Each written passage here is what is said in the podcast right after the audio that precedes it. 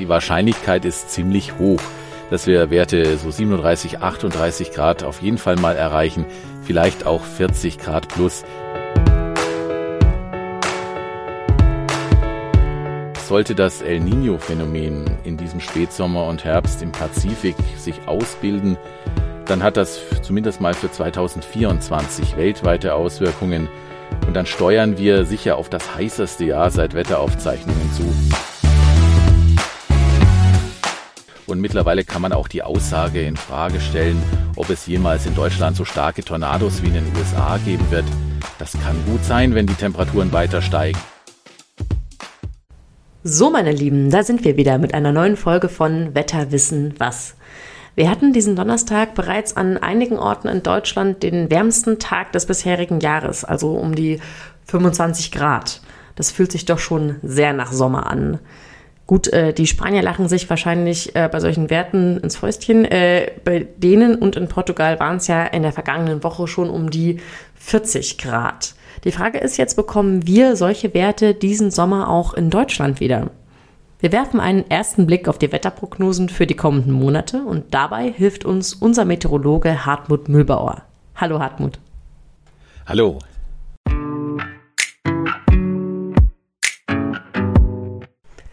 Hartmut, was sagst du? Äh, 40 Grad sind mir persönlich ehrlich gesagt ein bisschen zu heiß oder wie sieht das bei dir aus?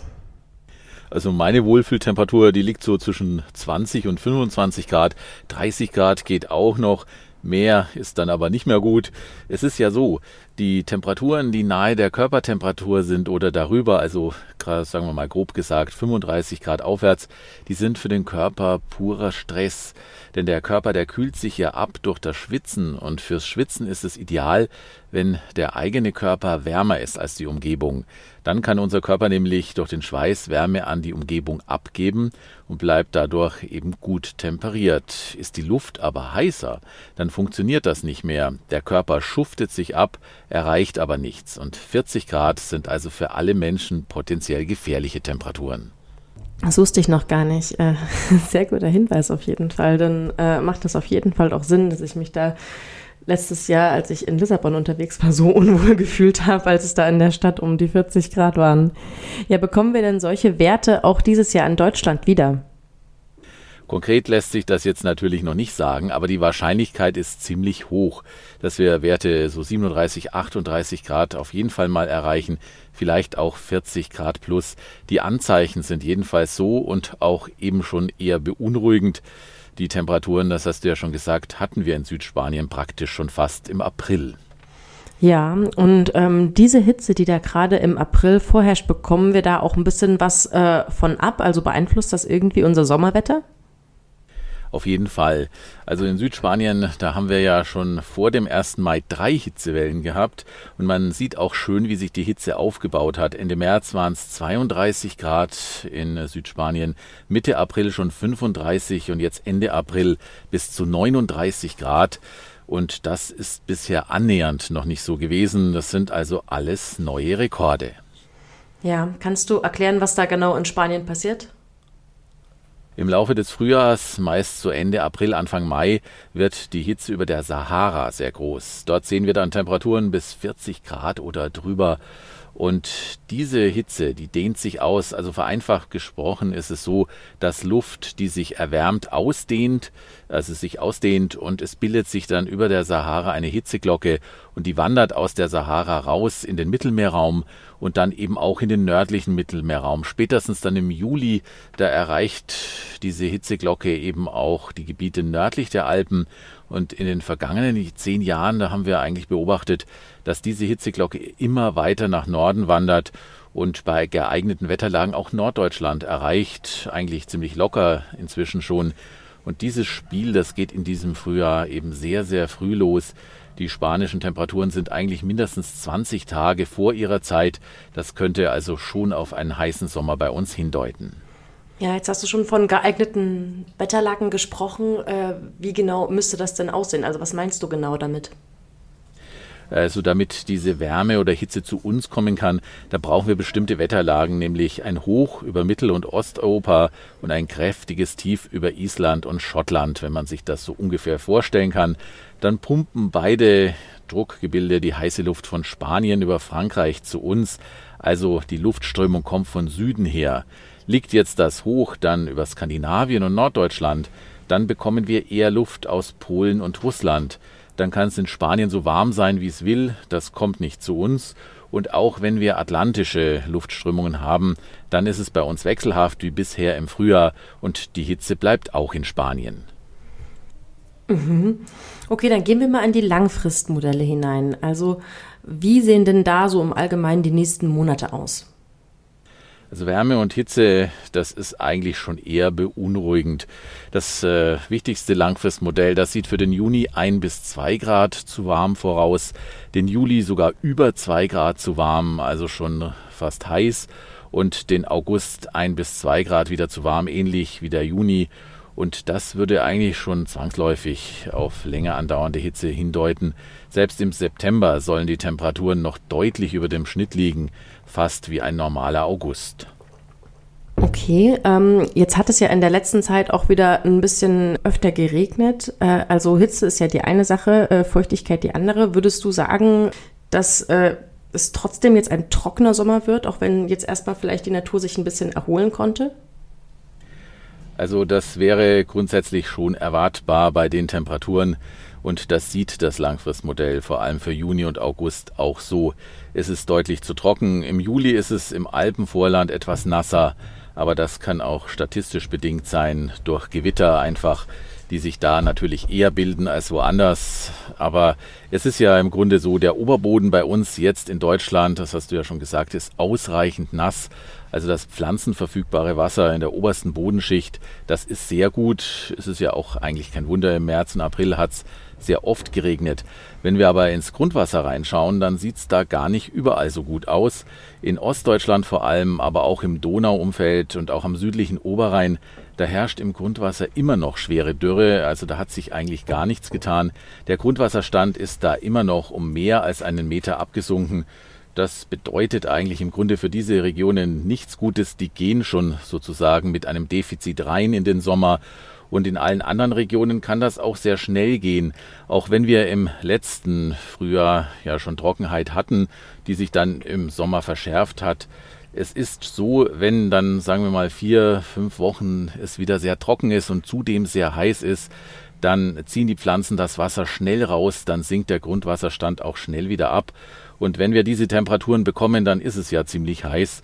Und dann bedeutet das, dass wir spätestens im Juli, aber auf jeden Fall im August wieder deutlich abgesunkene Grundwasserstände haben. Ja, ja. Stichwort äh, Grundwasser, das äh, ist ja bei uns sogar noch, äh, ich sag mal, ein bisschen besser gelaufen diesen Frühling als in anderen Ländern. Äh, Stichwort Frankreich und Italien. Also wie äh, sieht es denn da jetzt gerade bei unseren Nachbarn aus? Was bedeutet das denn für deren Grundwasser? Da hat es ja nun viel weniger geregnet als bei uns. Also in Frankreich ist es so, da hat es jetzt auch in den letzten Wochen schon geregnet, aber hauptsächlich eben in Nordfrankreich. Im Süden weniger. In Frankreich ist die Situation aber insgesamt noch viel schlimmer als bei uns. Da hat es ja im letzten Jahr manchmal über Monate hinweg äh, gar nicht geregnet und auch im Winter ganz wenig. In Frankreich also haben wir deswegen eine sehr verheerende Situation und da ist der Regen, der jetzt in Nordfrankreich gefallen ist, eher so ein Tropfen auf den heißen Stein. Das ist für Frankreich sicherlich ein großes Problem und Frankreich ist eben auch in dieser Hitzezone mit drin, die dann von Spanien sich eben über Frankreich zu uns ausdehnt. Also die werden darunter auch in diesem Sommer zu leiden haben. In Italien ist es ziemlich ähnlich. Also geregnet hat es zwar jetzt stellenweise sehr viel, sogar teils auch jetzt in den letzten Tagen unwetterartig, aber eben nur punktuell. Und das nutzt in der Fläche eben sehr, sehr wenig. Da ist an einer Stelle alles unter Wasser gestanden, an der anderen Stelle hat es überhaupt nicht geregnet. Und das hilft dem Grundwasser natürlich wenig. Das Grundwasser ist ja über weite Flächen vernetzt. Also die Po-Ebene, die hat sozusagen im Grunde ein gemeinsames Grundwasserreservoir, aus dem sie schöpfen kann. Und wenn es an der einen Stelle regnet, an den anderen aber nicht, dann hilft das halt auch nicht viel. Dann steigt das Grundwasser vielleicht allmählich nach Wochen um ein, zwei Zentimeter Aber das ist bei den äh, abgesagten Grundwasserständen in Italien natürlich nicht genug. Die Grundwasserstände in Italien liegen teilweise um zwei Meter oder sogar darüber unter dem normalen Schnitt. Da kann man sich ja vorstellen, was da für Regenmengen überhaupt notwendig wären, um das nur mal annähernd auf das Mittel zu bringen. Und deswegen bereiten sich in Italien ja auch die Behörden auf äh, eigentlich katastrophale Dürrezustände in diesem Sommer vor. Ja, wir hatten es jetzt schon. Also der Sommer 2022 war extrem, da sind wir uns, glaube ich, alle einig. Und äh, mit Blick auf die Dürreperioden, die du gerade angesprochen hast, und Hitzerekorde, könnten wir das dieses Jahr auch in Deutschland bekommen? Ich denke, alles sieht schon danach aus. Also der Sommer 2022 war ja schon eigentlich ein eher mitteltemperierter Sommer, wenn ich auf die nächsten Jahre oder das nächste Jahrzehnt blicke. Also der war eigentlich gar nicht so außergewöhnlich. Wir sagen, wir haben das als außergewöhnlich empfunden, aber für die nächsten Jahre und ja, das nächste Jahrzehnt wird das ein normaler Sommer sein. Ich glaube, wir, wir werden noch viel heißere Sommer erleben können oder müssen in den nächsten zehn Jahren. Und das geht vielleicht auch schneller, als wir uns vorstellen können, denn sollte das El Niño-Phänomen in diesem Spätsommer und Herbst im Pazifik sich ausbilden, dann hat das zumindest mal für 2024 weltweite Auswirkungen. Und dann steuern wir sicher auf das heißeste Jahr seit Wetteraufzeichnungen zu. El Niño-Jahre zählen immer zu den heißesten weltweit. Das liegt allein schon daran, El Niño bedeutet, dass sich die Oberflächentemperatur, die Wassertemperatur im Pazifik deutlich erhöht über große Flächen hinweg und der Pazifik ist einfach der mit Abstand größte Ozean auf der Erde. Also der beeinflusst natürlich das Wettergeschehen darüber und das dehnt sich dann nach und nach weltweit aus und hat eben auch weltweit Auswirkungen. Und äh, der letzte starke El Nino 2016 war ja das bisher heißeste Jahr der Erde und es deutet eben auch viel darauf hin, dass das 2024 erneut der Fall ist, beziehungsweise dass es noch heißer wird als 2016. Das ist schon mal eine beängstigende Tatsache.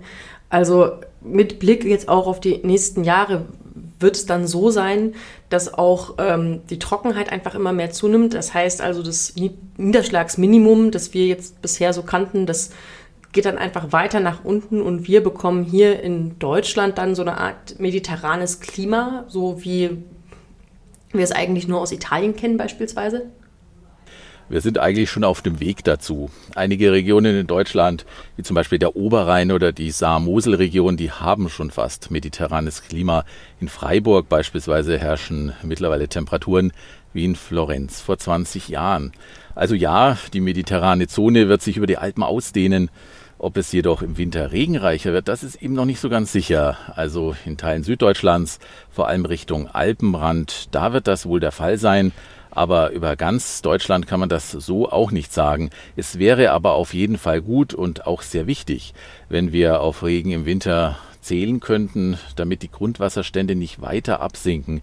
Wir sehen ja seit 2018 ein fast kontinuierliches Absinken der Grundwasserstände.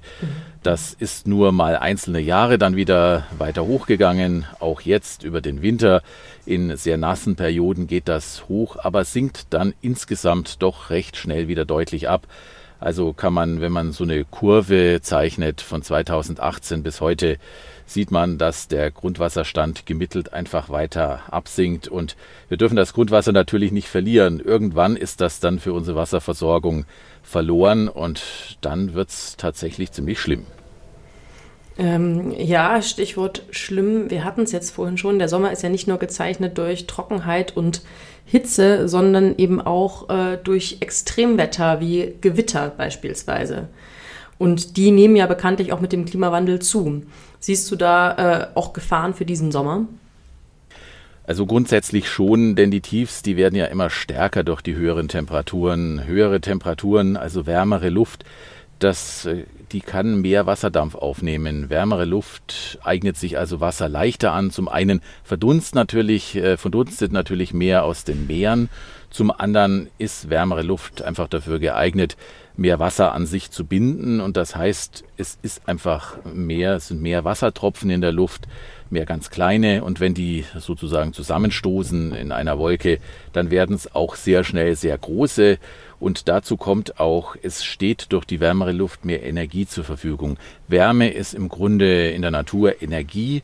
Die Tiefs werden größer, sie haben dann mehr Eigenleben, das heißt, sie können zu rotieren anfangen, weil das ist dann im Grunde wie so ein kleines oder auch ein größeres Kraftwerk, was da entsteht.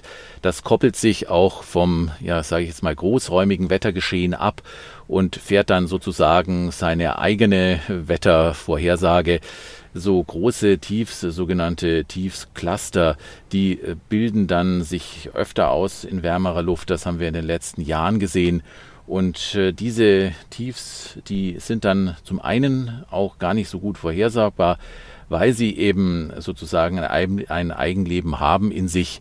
Und da kann es dann natürlich äh, schon heftig abgehen. Also Gewitter, Hagel, Platzregen, das ist dann alles möglich. Mhm. Was ist denn äh, so allgemein typisch an Extremwettern im Sommer, beziehungsweise äh, also worauf müssen wir uns einstellen und wie können wir uns denn davor schützen? Also das sind äh, sintflutartige Regenfälle, Hagel, starke Windböen und bei Downbursts oder Tornados halt auch erhebliche Schäden bis hin äh, zu menschlichen Verlusten.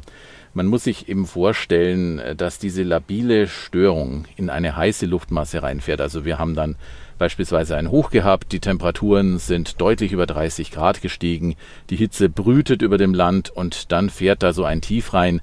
Ein Tief ist dadurch gekennzeichnet, dass es labile Luftmassen hat. Also in einem Tief sind verschiedene Luftmassen verwirbelt. Das Ganze steigt immer wieder auf. Es ist also Labilität da. Die Luft wird nach oben gerissen. Und jetzt fährt dieses unruhige, labile Tief in diese Hitze hinein und das wird dann in Energie umgewandelt. Dann können die Wolken förmlich explodieren. Sie werden noch größer, sie binden noch mehr Wasser an sich. Und ähm, da sie sozusagen sehr starke Energie in sich tragen, können sie auch größere Wassertropfen länger in sich halten. Das Ganze rotiert ähnlich wie eine Waschmaschine hin und her. Irgendwann aber dann werden die Tropfen mal so groß, dass sie halt einfach nicht mehr gehalten werden können. Und dann fallen diese Tropfen alle im Grunde auf einmal plötzlich aus der Wolke raus. Die Wolke verliert dann die Tropfen, verliert damit auch ihre Energie und dann gibt es eben diese Sturzregen und das haben wir ja auch in den letzten Jahren in Deutschland beobachtet. Die nehmen Ausmaße an, wie man sie sich vor zehn Jahren gar nicht vorstellen konnte. Da fallen dann in ein paar Minuten mal 100 bis 200 Liter, wie das eben auch im Ahrtal war. Und dann kann das natürlich überhaupt kein Wassersystem mehr tragen, also kein Flusssystem oder auch äh, die Wasserversorgung oder beziehungsweise die Wasserkanalisation. Das geht natürlich nicht mehr und dann sehen wir halt quasi apokalyptische Überschwemmungen, wie wir das bisher eigentlich gar nicht kannten. Und natürlich kann auch Hagel entstehen. Also wenn die Wolke hoch genug ist, dann vereist sie und dann entstehen eben Riesenhagelkörner, die dann die Häuserdächer durchschlagen können. Also wir haben da jetzt mittlerweile Hagelkörnergrößen erreicht, wie wir sie sonst eigentlich nur, naja, sagen wir mal, in Usbekistan oder in Kasachstan kennen, wo das ganz besonders heftig ist. In Kasachstan ist ja das bisher größte Hagelkorn, das man gefunden hat, äh, gefallen. Aber diese Zustände, die bekommen wir halt leider auch immer mehr und mehr. Ja, du hast es jetzt gerade eben schon angesprochen. Ähm, wir erinnern uns alle an den Juli 21, wo ich glaube, um die 140 Menschen allein im Ahrtal gestorben sind. Nun spricht man über Katastrophenschutz, über Frühwarnsysteme. Äh, gleichzeitig kann man ja aber auch nicht jedes Mal, wenn eine Wolke am Himmel zu sehen ist, das Dorf evaku evakuieren lassen. Also insofern, wie bereitest du dich denn als Meteorologe auf solche Extremwetterlagen vor und schätzt dann Gefahren vorab ein? Es gibt natürlich verbesserte Vorhersagemodelle, die werden immer kleinräumiger und äh, ja, ziehen auch immer mehr, sage ich jetzt mal, umgebende Faktoren mit ein. Also das ist dann schon ein Fortschritt. Radarbilder werden immer genauer. Wir haben das Dopplerradar. Das hilft zum Beispiel, um kurzfristig auch einen äh, Tornado-Verdacht zu erkennen. Ja, aber Gewitterwolken und Gewittercluster, die haben eben ein Eigenleben, das hatte ich schon gesagt. Das lässt sich meist erst sehen, wenn sich die Gewitterwolke gebildet hat. Da hilft zwar künstliche Intelligenz auch weiter bei den Wettermodellen, aber die verbraucht eben auch Rechnerleistung und das hat dann auch so eine natürliche Grenze. Alles in allem müssen wir einfach auch lernen aus diesen Wetterlagen, die ähm, sozusagen immer, naja, gewalttätiger werden, um es mal so zu sagen. Ähm, und äh, es gab vor zehn Jahren eigentlich so die Aussage, naja, in Europa wird es nie einen Hurricane geben können, das geht gar nicht. Mittlerweile zieht man diese Aussage schon in Frage und mittlerweile kann man auch die Aussage in Frage stellen, ob es jemals in Deutschland so starke Tornados wie in den USA geben wird. Das kann gut sein, wenn die Temperaturen weiter steigen. Also zumindest kann man das nicht ausschließen. Wir müssen einfach aus diesen Dingen lernen und gerade in der verheerenden A-Flut, da wurde ja jetzt auch gelernt, da werden die Flusssysteme bzw. Die, die Entwässerung der Flüsse äh, neu berechnet, neu eingegeben. Man passt sozusagen diese Abwassermengen dann den neuen Realitäten an und muss dann natürlich auch ganz andere Schutzmaßnahmen treffen. Also das wird getan und das wird sicherlich auch helfen, aber man sollte auch bedenken, wir als Menschen, was wir auch alles können, der Natur stehen wir immer ein gut äh, Stück schutzlos gegenüber. Ja, das, ähm, das stimmt. Vor einer Naturkatastrophe äh, sind wir dann ähm, in dem Moment wahrscheinlich machtlos. Aber jetzt äh, wollen wir auch mal ein bisschen über was Positives sprechen. Äh, du hattest gerade schon Anpassungen und Hilfe angesprochen. Kennst du denn ein paar Beispiele, wie sich äh, Kommunen und Länder bereits erfolgreich gegen solche Extremwetterlagen wie Dürre oder äh, starke Regenfälle gewappnet haben?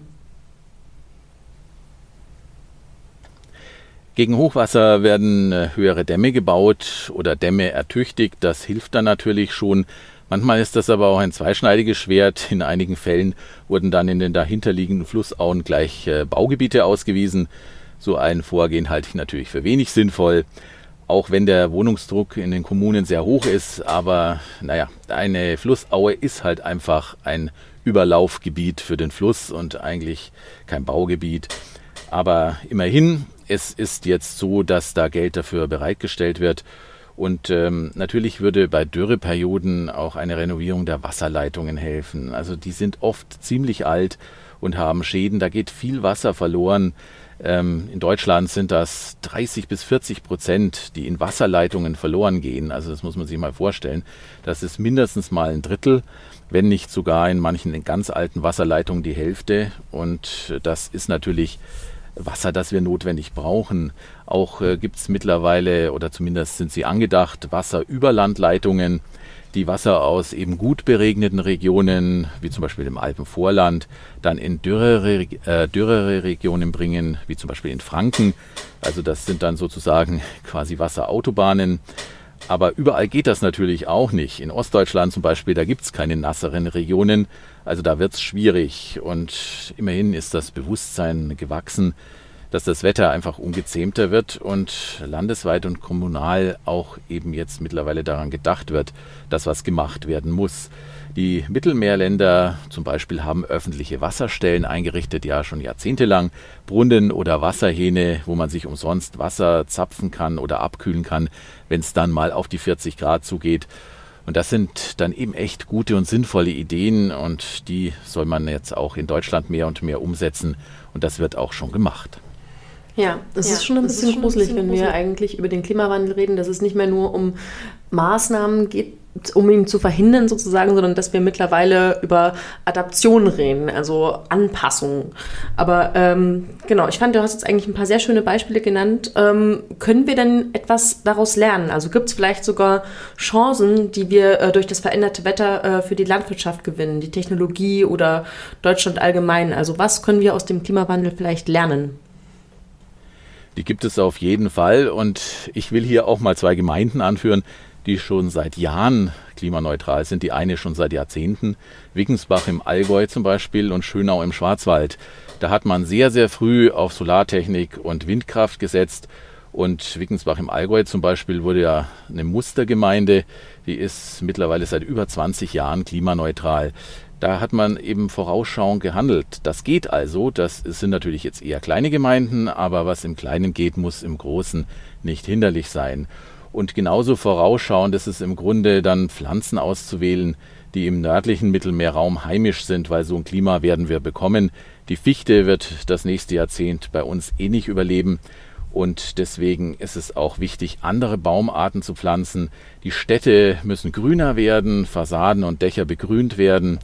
Und äh, damit wird der Hitzeeffekt einer versiegelten Stadt gedämpft. Und das macht das Leben dann erträglicher, weil Städte sind ja vor allem in den Sommernächten manchmal unerträglich. Und für die Landwirtschaft, das hast du auch angesprochen, da braucht es natürlich eine Transformation, die ist sicher herausfordernd. Es wird aber sicher nicht anders gehen, als äh, dürreresistentere Pflanzen anzubauen. Das ist aber oft sehr leicht gesagt und schwer umgesetzt. Also da sehe ich sicherlich noch Probleme, aber es ist ja klar, es geht nicht anders und die Landwirte sind auch schon dabei, da Versuche zu machen und dann werden wir halt vielleicht ein paar andere Sachen essen als heute, aber gut schmecken werden sie auch. Ja, da gibt es dann bei uns vielleicht ein paar mediterranere Speisen sozusagen. Also ich bin ja eh Fan von italienischem Essen, von daher ähm, ich fand, das war jetzt ein sehr schönes Schlusswort. Ähm, vielen Dank auf jeden Fall, dass du heute da warst und äh, vielen Dank auch an euch, liebe Zuhörer, dass ihr wieder eingeschaltet habt. Hartmut, ich verabschiede mich und auch an euch sage ich Ciao, bis zum nächsten Mal. Tschüss.